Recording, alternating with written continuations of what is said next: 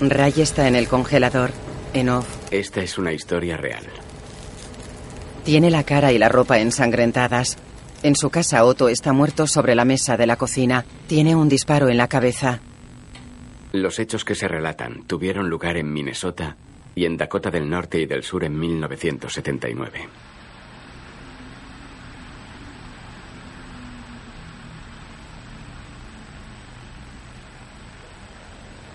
En el bosque, Simón yace sobre la hojarasca con una herida en el pecho. A petición de los supervivientes se han cambiado los nombres.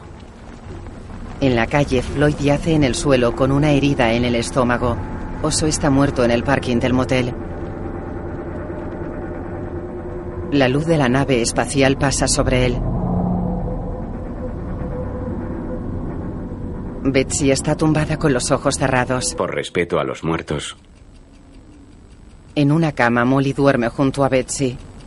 todo lo demás se relata tal y como ocurrió.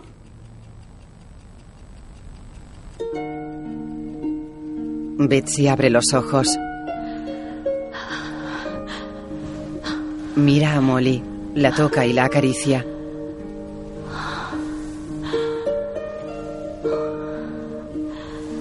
Junto a la cama, Norin la observa sujetando un libro. ¿Te encuentras mejor? Betsy enarca las cejas. Está pálida y El demacrada. médico dice que tuviste una reacción a esas pastillas que te dan. Le dijeron que tenían que matar el cáncer, pero ha dicho que puede que antes te maten a ti.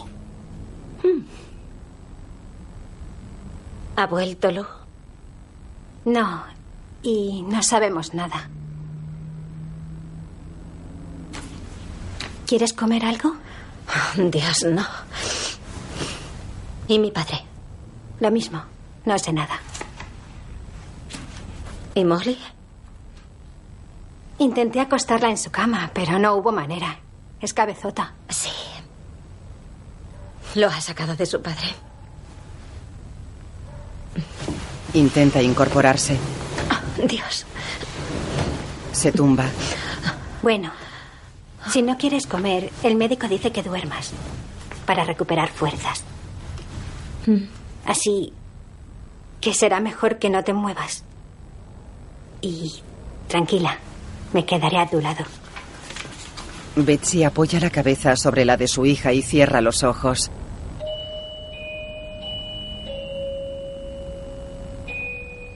En off sobre imágenes de adolescentes en clase. Aquella noche tuve un sueño. Me pareció muy real. Aunque sabía que eso era imposible. Al menos por ahora. Sí, Molly. En una casa, Lou y Molly juegan con un videojuego. Soñé con un futuro mágico. Prueba. Lleno de aparatos maravillosos. En un hipermercado. Donde todo lo que podías querer estaba disponible en un único lugar.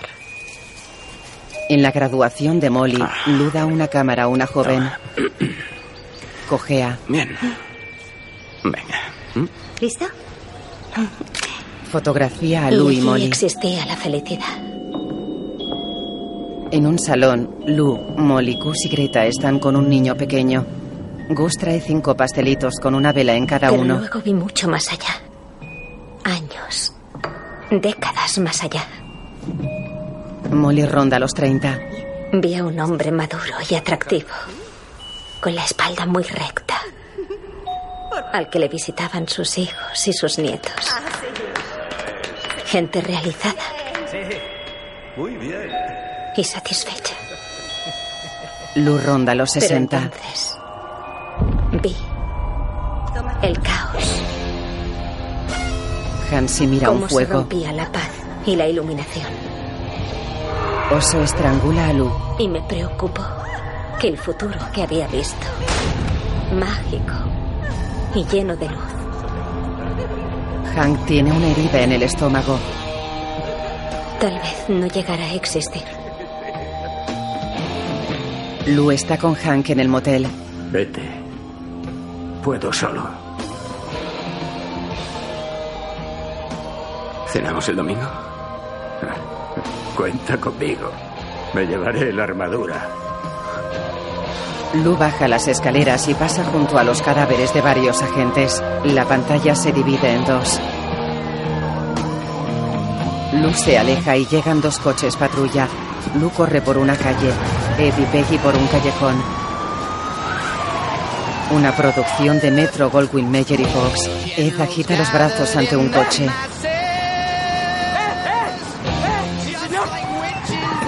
El coche para. ¿Qué le ocurre, joven? Un disparo mata al hombre. Los Blomquist corren. Hansi les apunta con el rifle. Lu corre. Hansi dispara a los Blomquist. Hiere a Ed en la espalda. Corren por un callejón. Lu corre por la calle.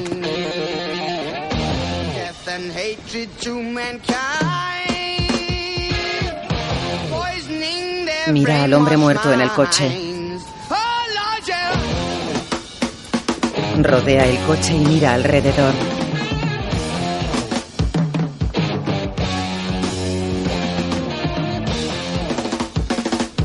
Mira el suelo y se aleja por el callejón.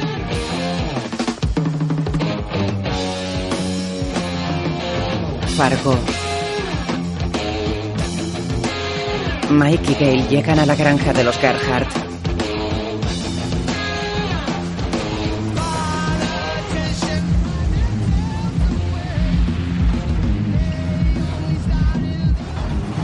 Aparcan ante la casa. Mike baja del coche y observa la casa.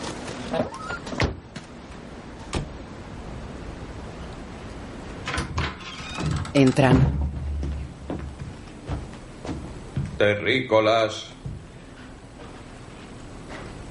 He llegado. Escuchan atentos.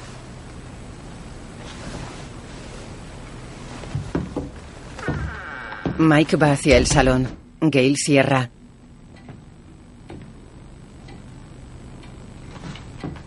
Entran en el salón. Mike se quita el abrigo y lo deja en un sofá de piel. Mira alrededor.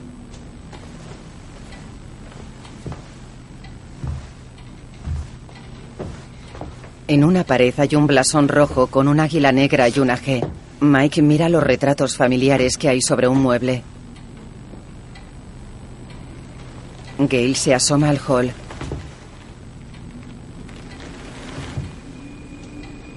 Mike mira pensativo la foto de una niña pequeña. La mira incómodo. La pone boca abajo. En la calle, Ed se apoya en Peggy. Vamos. Vamos. Vamos, te pondrás bien. Ya queda poco, mira. Corren hacia un supermercado. Tiene las luces encendidas y un hombre friega el suelo. Ellos entran. Márchese. Jesús, María y José. Márchese. Venga, váyase. El hombre se va y ella cierra. En la calle, el indio sigue un rastro de sangre.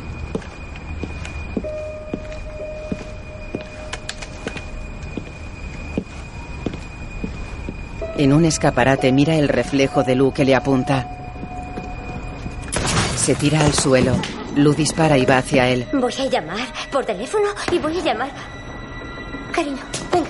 Vamos, muévete. Caminan por el supermercado. Él tiene una herida en el omóplato izquierdo. Van hacia una puerta.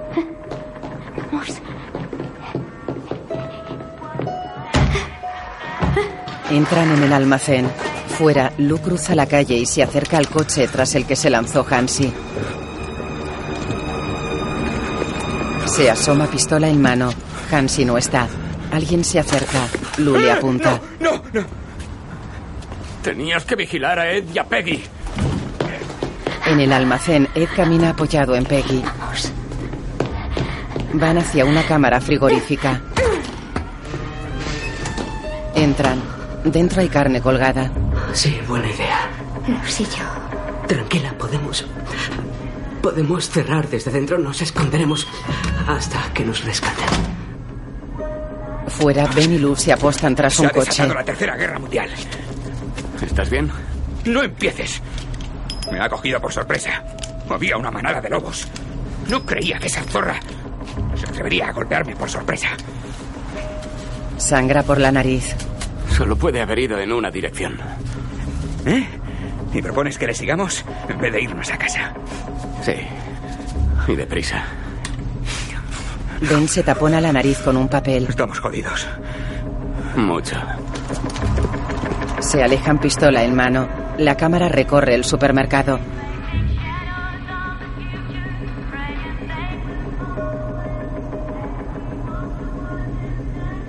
Ed y Peggy encienden la luz de la cámara frigorífica. Tenemos que cerrarla. Sí. Coge un cuchillo y lo inserta en la maneta de la puerta.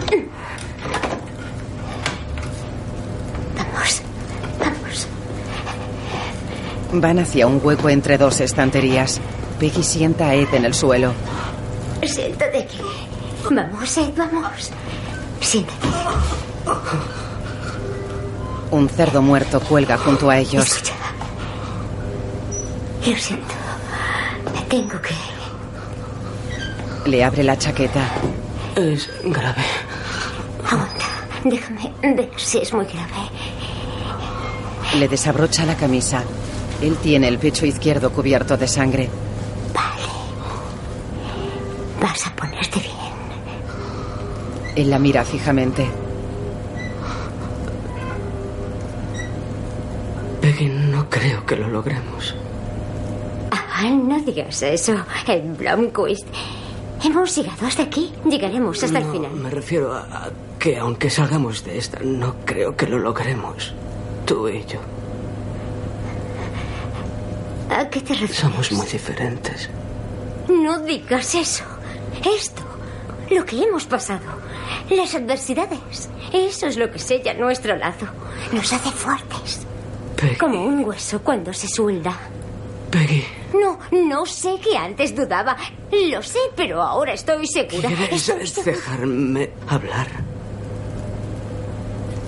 Siempre intentas arreglarlo todo, pero a veces no hay nada roto. Todo funciona como tiene que ser. Si eres incapaz de verlo, si no lo sabes, te quiero. De verdad.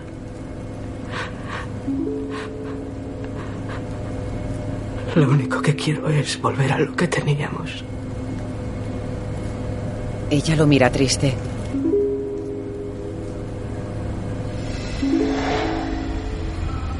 En la tienda, la entrada al almacén está en una esquina junto a los refrigeradores. Las luces titilan, los refrigeradores se apagan. Los fluorescentes de uno de los pasillos se apagan. Hansi avanza por él apuntando con el rifle. La imagen funde a negro.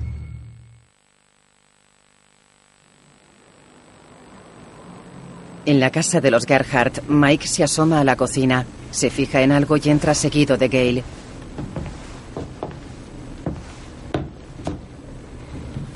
Hola. La criada india corta cebolla. Ronda los 60 años. Gale la apunta. Gail. Sé razonable. Le baja el arma. Va hacia una olla que se calienta al fuego. Ella le observa. Él destapa la olla. Remueve con una cuchara de madera y prueba un poco.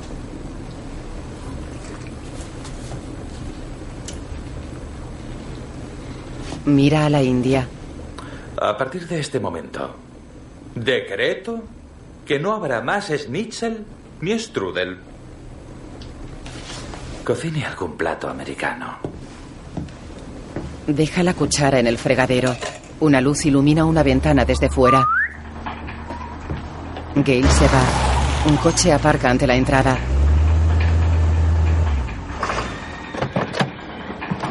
Baja Ricky.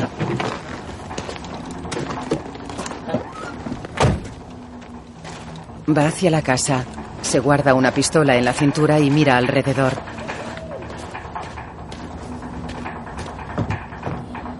Sube al porche y se acerca a la puerta.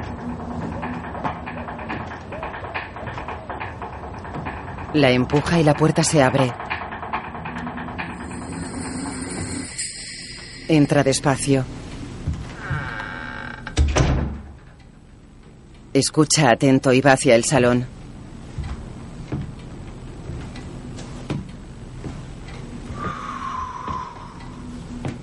Observa la estancia. Abre una caja de madera y coge una bolsa de tela. Camina sonriente por la sala. Están todos muertos. Simula disparar. Va hacia el mueble con los retratos. Mete un cucharón de plata en la bolsa. Abre un armario y coge objetos de plata. Gail entra y le apunta.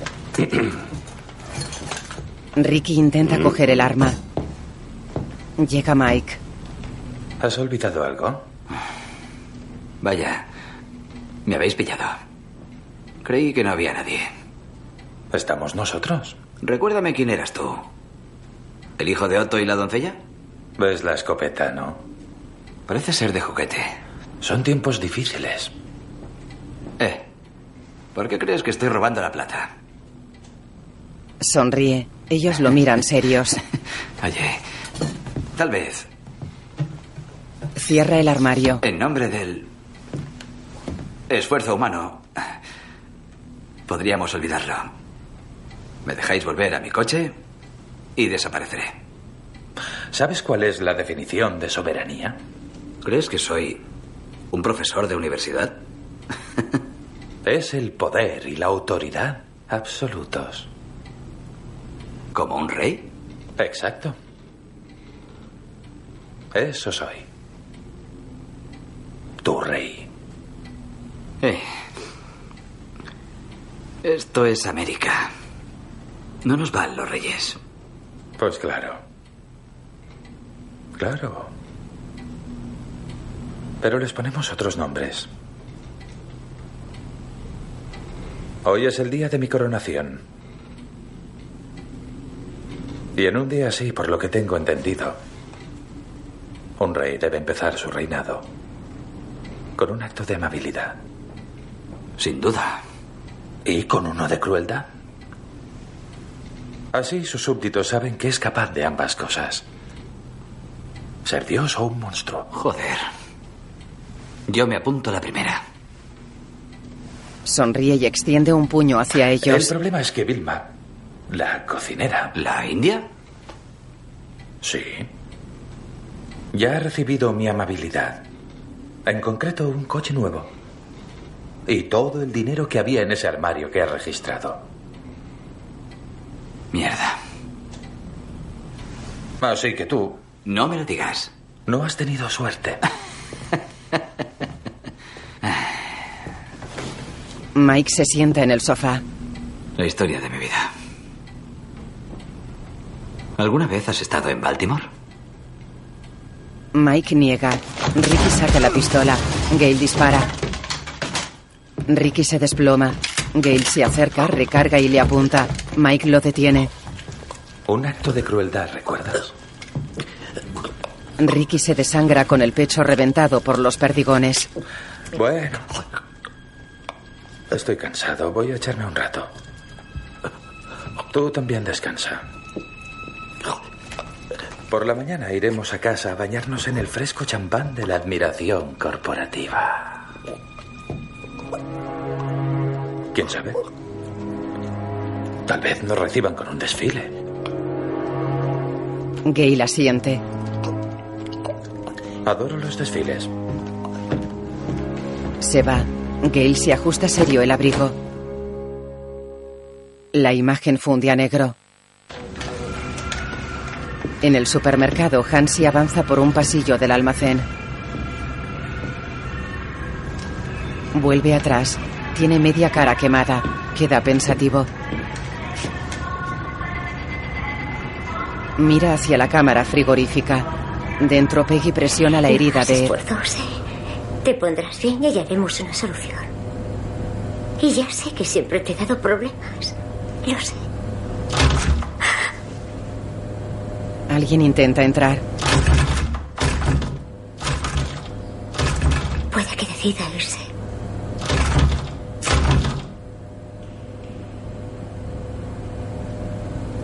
Ella escucha atenta. Se vuelve y olfatea el aire.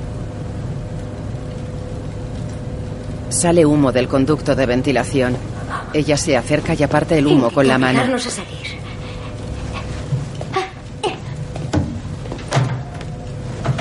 Intenta tapar el conducto con un trapo. Ayúdame. Lo verán. Alguien lo verá y llamará a alguien. Lo verán. Se superpone la imagen de Hansi tras el fuego. Es como en esa peli. Lo que estaba viendo esta mañana con ese tío atado. Gerhard, en la tele. Había una. Había una pareja. Eran franceses. Y estaban huyendo.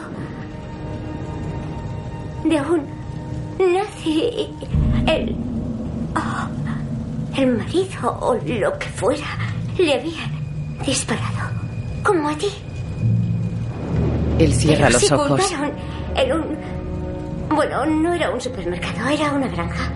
Pero se escondieron y él. Nace intentaba obligarles a salir, igual que ahora. Pero escapaban. Ed, escapaban, se salvaban. Mira seria a Ed que está inmóvil con la cabeza ligeramente ladeada.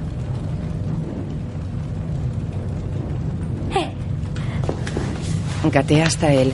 Ed, Ed, no, Ed, Ed. Lo sacude.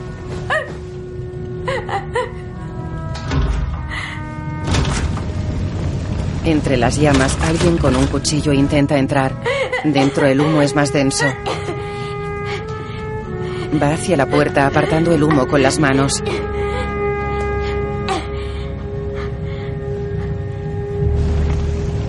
Hansi escucha atento.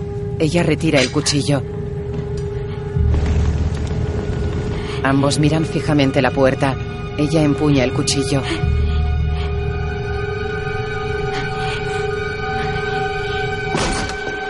Sale. Peggy, tranquila, tranquila, soy ¿Dónde yo. está? Soy yo. ¿Dónde está? Le Tranquila. mataré. No, no, se ha ido. Me estás Vamos. mintiendo. ¿Dónde está? El marido está ahí. No, no, no se acerque. ¿Dónde está el niño? ¿Dónde está? Ha intentado hacernos salir con humo. Como aquí no hay humo. Aquí no hay humo. No. Veamos cómo está él. disparado. Estaba, estaba. Le han disparado y el indio, intentado hacernos salir como en la peli. Como en la peli. ¿Dónde está? Lula sujeta. ¿Y el indio? Mírame. El indio, no, por- el indio se ha marchado. Hemos seguido el rastro de sangre de Ed. Y hemos abierto la puerta. No. el indio no estaba aquí. No, está aquí, sí estaba. Ed te lo dirá, Ed. Ed. Ed. Vamos, estamos salvados. Ed, están aquí, nos han rescatado. Ed. Ed. Vamos, Ed. De día sube al coche de Lu. Las ventanas están mojadas. Ben se acerca a Solverson.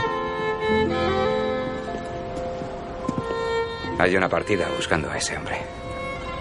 No irá lejos. La policía local dice que tu suegro está en la UCI. Según el informe, son optimistas. ¿Qué hay de tu jefe? Ben niega. Ni siquiera sé cómo redactar el informe. ¿Por dónde empezar? Igual que los demás, ya sabes. Empieza por el principio y ve hasta el final. Ben asiente llorando. ¿Estás bien? Sí. Todo se arreglará.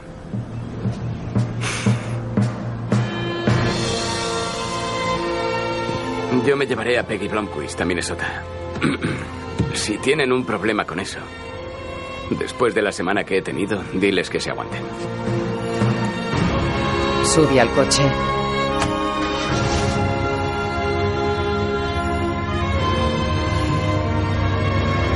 Se va. La imagen funde a negro.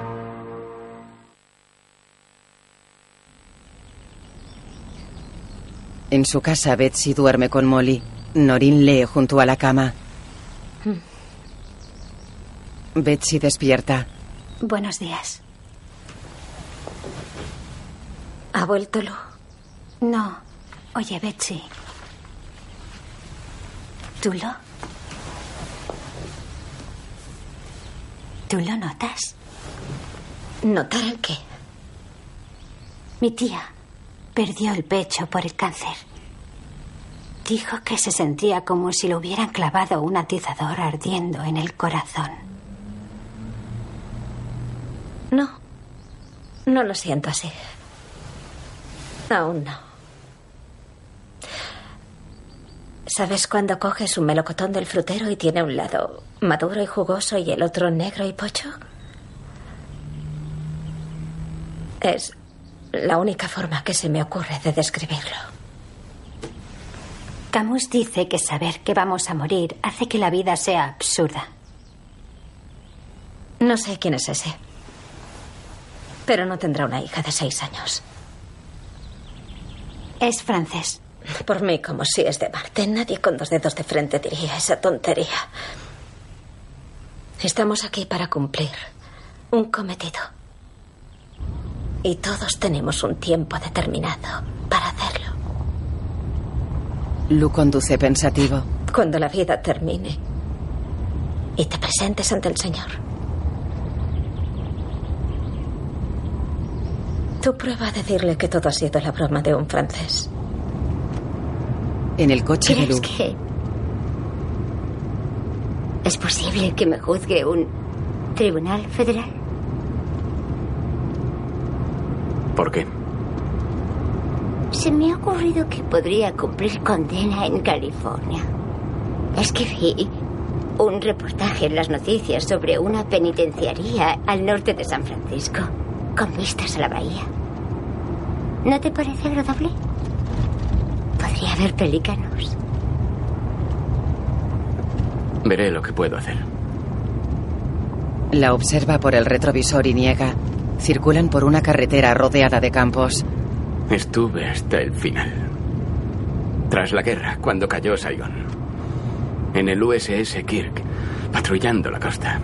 Y cuando el país cayó fue rápido. Teníamos 24 horas para sacar a todo el mundo. Y no solo a americanos, sino aliados, a vietnamitas del sur. Apelotonados en barcos y helicópteros. Estábamos en cubierta y los recibíamos. Uno por uno aterrizaban, descargaban y empujaban los helicópteros al mar. Era muy jodido. Pero entonces llegó un Chinook y esos trastos no pueden aterrizar en un barco de ese tamaño. Ella y le dijimos que se fuera. Pero el piloto tenía a toda su familia dentro y le quedaba poco combustible. Era ahora o nunca. Ella mira por la Se ventana. acercó a la cubierta. La gente empezó a saltar al barco, aunque tuvieran miedo. Ella lo mira. Había un bebé. De verdad. Un recién nacido. Y su madre lo dejó caer. Y uno de mis hombres, como si cogiera un balón, estiró los brazos. Habían saltado todos. Y me puse a pensar cómo narices va a salir el piloto. Pero maniobró y se alejó del barco. Y estuvo quieto mucho tiempo, haciendo. Más tarde supimos eh, que se quitó el traje de piloto. Y de algún modo puso el helicóptero de lado. Y antes de que tocara el agua, saltó. Un helicóptero de 3.000 kilos. Se partió en mil pedazos. Volaron a nuestro alrededor. Y consiguió salir de allí. ¿Cómo lo hizo? Ella queda pensativa. ¿Qué quieres decir? Tu marido dijo que iba a proteger a tu familia a cualquier precio. Y yo fingí que no lo entendía, pero lo entendí. Todos empujamos una roca. Los hombres. Lo llamamos nuestra carga, pero es nuestro privilegio. Ella está cabizbaja. No era mi intención que todo esto pasara. ¿Sabe?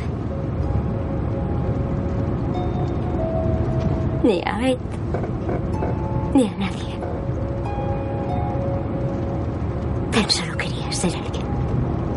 Ahora sí que eres alguien. Verás. Quería poder elegir mi propia versión, que no me definiera las expectativas de los demás. Y entonces ese tío, ese estúpido, apareció. ¿Por qué tuvo que hacerlo? ¿Hablas de la víctima? No, eso no es justo. Yo también soy una víctima. Ya era una víctima. Antes que él. ¿Víctima de qué? Pues. No lo entenderás. Eres un hombre. Es una mentira, ¿vale? Que puedes serlo todo. Ser esposa y madre y una mujer con carrera como si el día tuviera 37 horas. Y si no lo consigues, dicen que es culpa tuya. Eres defectuosa. Como si fueras inferior. Y. Como si uno pudiera organizarse hasta. hasta que te cabreas. Ha muerto gente, Peggy.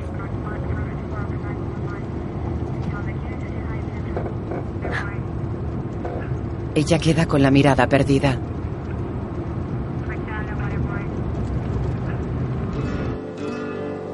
Se aproximan al cruce que separa los estados de Dakota del Sur y Minnesota.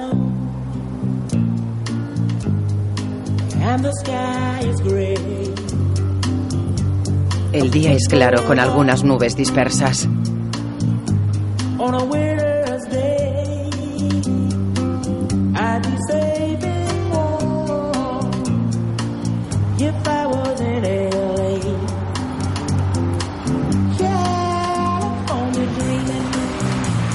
Paran junto a la cabina.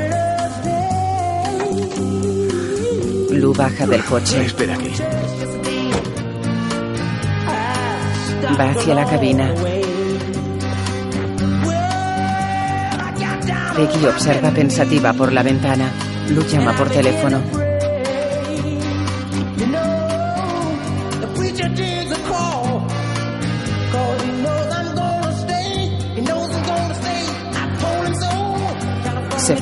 a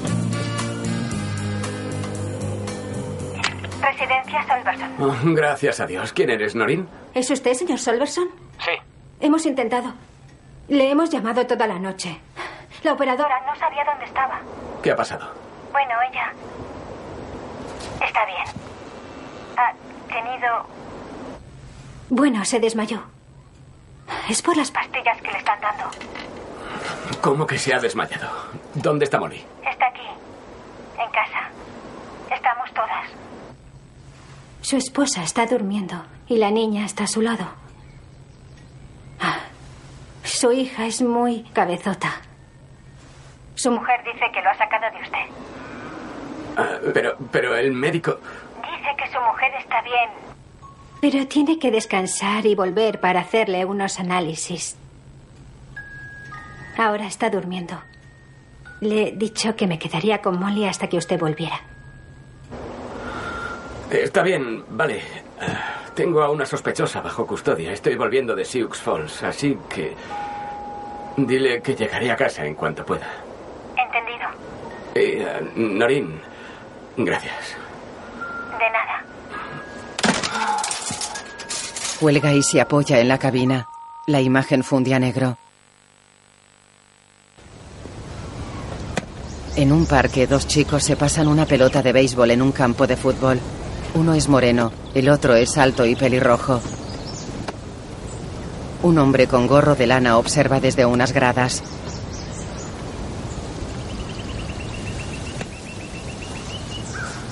Un hombre se acerca al del gorro.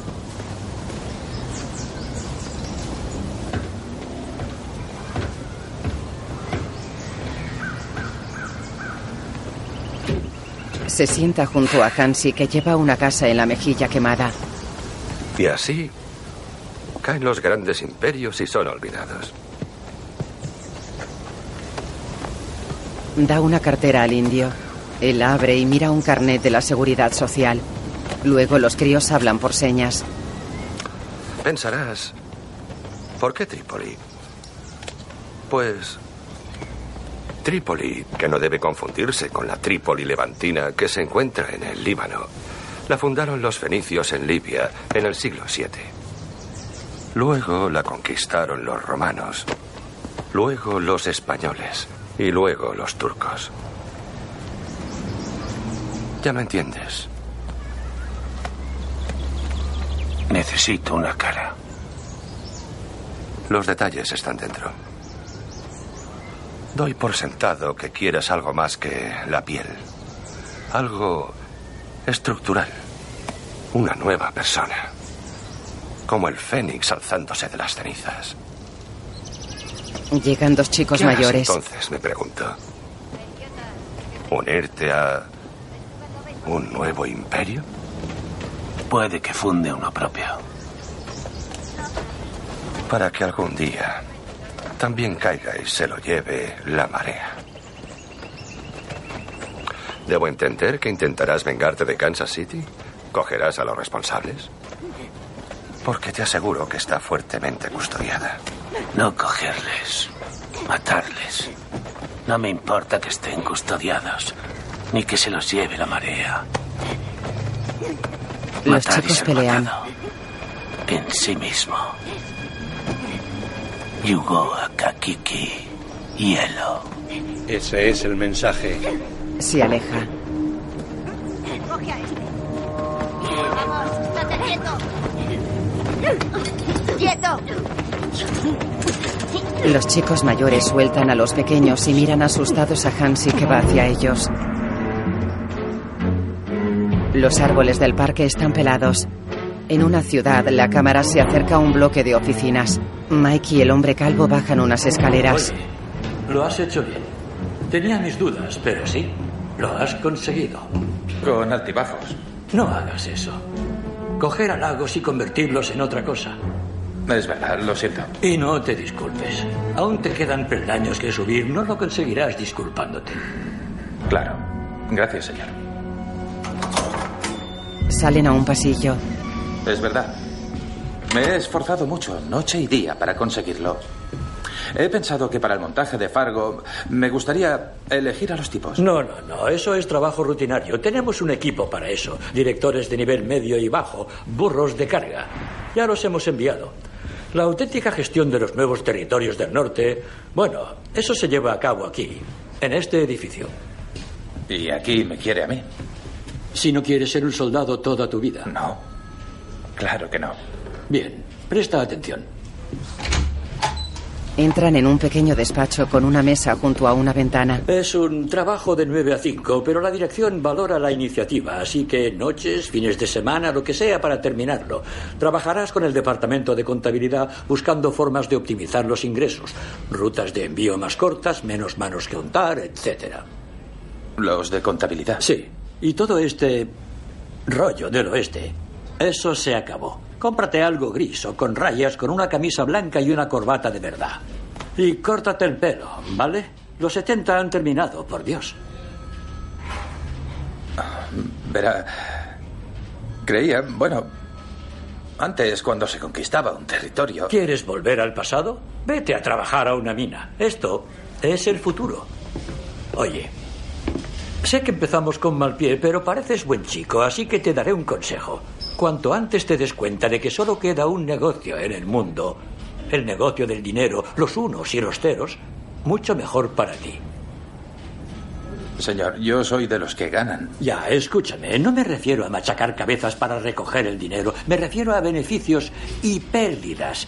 La infraestructura. Verás, el año pasado, Donahue, sucursal Costa Oeste, reorganizó la sala de correo y acabó ahorrando un cuarto de millón en franqueos. La dirección quedó tan impresionada que le asignaron California. ¿Por el correo? Sí. ¿Por qué no se me ocurrió a mí, no? en fin, instálate. Dale de Recursos Humanos traerá unos formularios para rellenar, el seguro de salud, el 401k y luego a trabajar. Las declaraciones de impuestos deben presentarse antes del 13. Esperamos mucho de ti. Sí, señor. El jefe Oh, se ah, aleja. ¿Juegas a golf? ¿A golf? Es un gran juego. Deberías aprender. Ahora es donde se cierran los acuerdos. Se va. Sobre la pequeña mesa hay una lámpara, una máquina de escribir, un teléfono y una taza. El despacho mide unos dos metros de ancho. Mike mira alrededor y se sienta en la silla.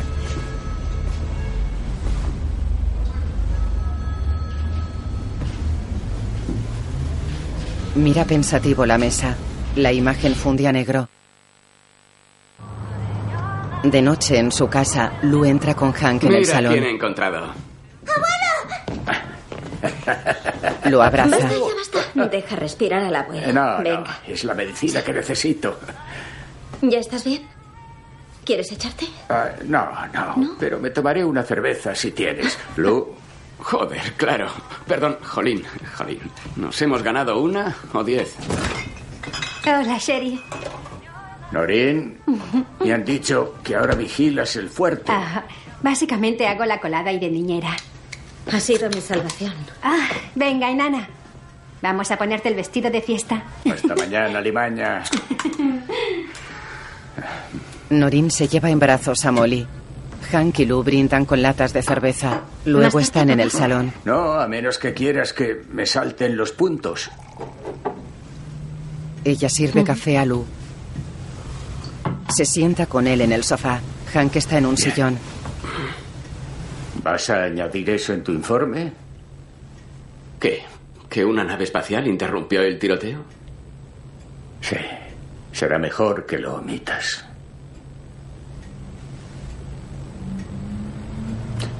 ¿Y qué hay del tal Hansi?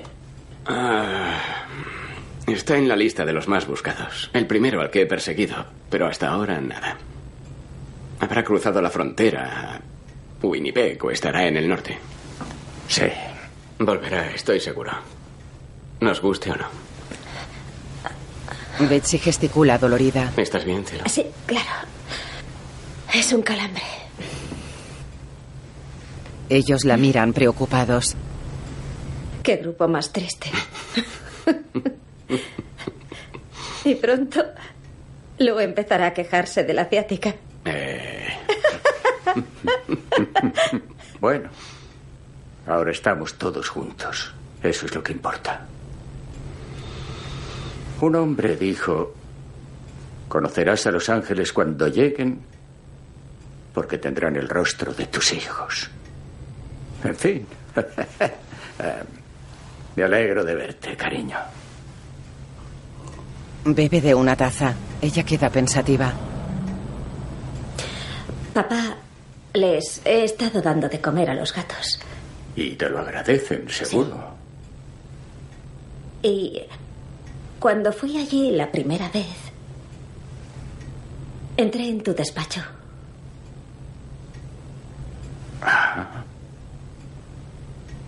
¿Y bien? Bueno, vale. Deja la taza. Verás, después de morir tu madre me sentía muy deprimido, como todos. Y ya sabes que me tomé un descanso en el trabajo. Y empecé a pensar, ya sé que es peligroso, pero yo... Las cosas que he visto en la guerra Y en casa, en el trabajo, tanto, tanto sinsentido, tanta violencia. Así que empecé a pensar en, en la falta de comunicación. En si eso no sería la fuente de todo. Del conflicto, de la guerra, al final no se reduce al lenguaje. Sí, las palabras que decimos y las que oímos no siempre son las mismas. Y pensé, ¿y si existiera otro lenguaje? Un lenguaje universal de símbolos, porque las imágenes en mi mente son más claras que las palabras. Así que era eso, lo de tu despacho. Estás creando un lenguaje. Parece una locura cuando lo dices en voz alta. Pero cuando vemos un, cuadrado con un tejado, eh, todos sabemos qué significa hogar. Ya sabes, y si mi nieta de seis años me dibuja un corazón, es amor, sin duda. En fin. Así es como empecé, con ideas simples y. Y cuanto más trabajaba en ello, más se convertía en una obsesión.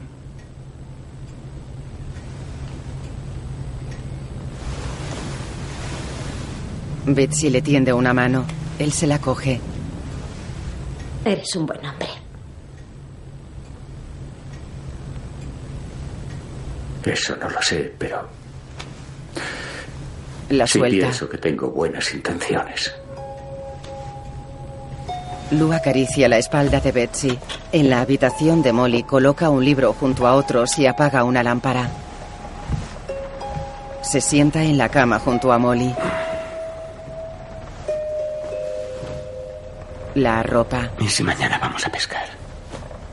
Vale. Sonríen. Él la besa en la frente. Ahora duerme un poco. Apaga la luz. En su cuarto apaga una lámpara y se tumba. Betsy apaga otra y se tumba junto a él. Se besan en los labios. Buenas noches, señor Solverson. Buenas noches, señora Solverson. Y a todos los barcos del mar.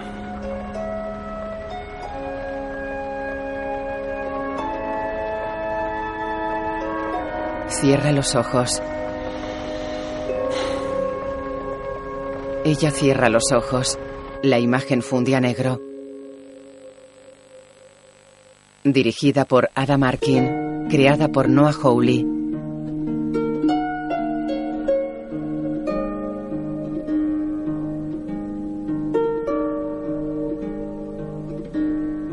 Kirsten Dunst, Patrick Wilson, Jesse Plemons, Ted Danson, Christine Milioti, Bokim Bukbine, Sam McLarnon, Kiro Donnell, Ryan Onan, Brad Mann, Adam Arkin, Alison Tolman, Joey King, Colin Hanks y Keith Carradine.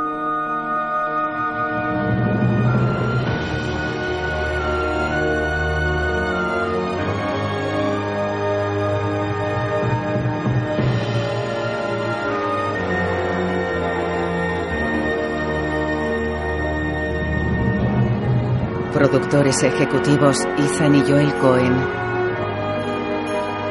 Fotografía Deina González. Música Jeff Russo. Basada en la película Fargo.